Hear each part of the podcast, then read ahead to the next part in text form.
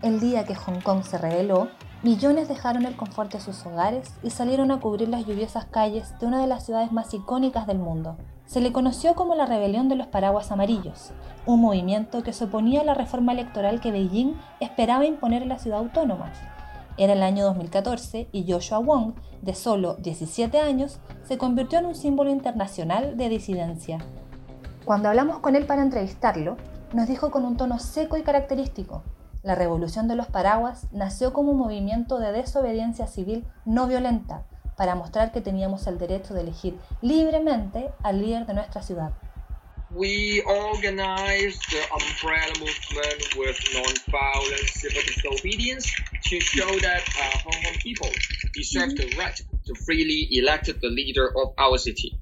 And that's the reason for us occupy on the street for more than two months and to show that uh, China or Chinese government should respect to the voice of people. Una vez que las manifestaciones acabaron, Wong pasó varios meses en la cárcel, pero eso no lo detuvo. Formó un partido político juvenil, comenzó a participar en eventos internacionales pro democracia y, por supuesto, se convirtió en una piedra en el zapato de Xi Jinping. En 2019, Joshua, ahora un político de 23 años y estudiante universitario, fue encarcelado de nuevo, mientras en las calles brotaba una nueva rebelión civil. La ley de extradición propuesta por las marionetas del gobierno chino en Hong Kong encendió una alerta que los ciudadanos del segundo sistema habían temido por años. Solo en los primeros días, alrededor de 2 millones de personas, de una población de 7, salieron a las calles a protestar. Y es que desde hace años Beijing había secuestrado disidentes de bajo perfil, como libreros o editores, para enjuiciarlos bajo el velo del sistema continental y que es distinto al heredado por los hongkoneses desde los ingleses y que básicamente responde a la voluntad del sistema autoritario. Pero Joshua no solo está preocupado por la situación de su país, sino del avance que Beijing ha tenido en influencia en el mundo. Wong dice cortante y sin titubear. La política de One Belt, One Road es solo una forma de difundir la represión autoritaria en todo el mundo e ignorar los derechos humanos. Solo esperamos que la gente se dé cuenta de eso.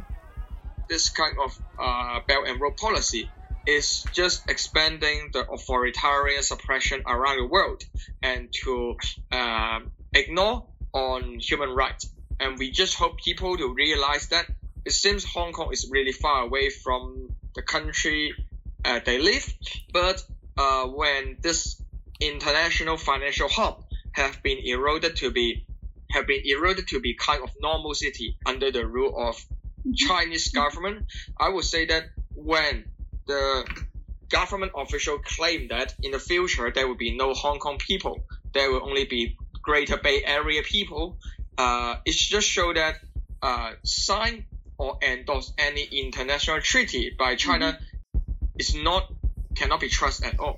Ser ciudadano de Hong Kong significa nacer en la ambigüedad.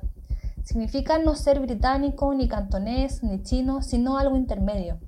Significa haber nacido en una ciudad que fue, durante mucho tiempo, el único grupo financiero de Asia, el lugar donde nacieron bancos de financiación y estaba orgulloso de la civilidad y su Estado de Derecho. Una ciudad que en realidad no tenía opción bajo el gobierno del Reino Unido, pero después de probar la libertad otorgada por sus instituciones, se enfrentó a la presión de un gigante que pisó todo lo que los ciudadanos habían construido. ¿Es Hong Kong realmente parte de China?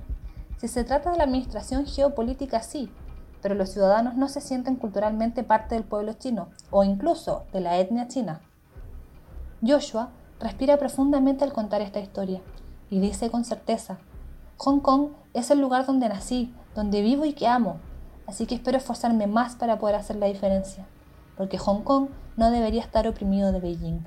That Hong Kong is the place that I born, I live and I love, so I hope to try more uh, to make difference. And um, Hong Kong is the place that should not be under the suppression of Beijing. El futuro de la ciudad de Hong Kong permanece incierto, pero cada vez surgen más voces que defienden aquel sistema libre, con una economía abierta y un fuerte Estado de Derecho. Acabas de escuchar un extracto de la entrevista de Joshua Wong para el proyecto Disidentes. Si quieres saber más de esta historia, ingresa al sitio web Consulta la entrevista de Yocho, una ventana a la realidad de una ciudad que lleva años defendiendo su independencia y las instituciones de una sociedad libre.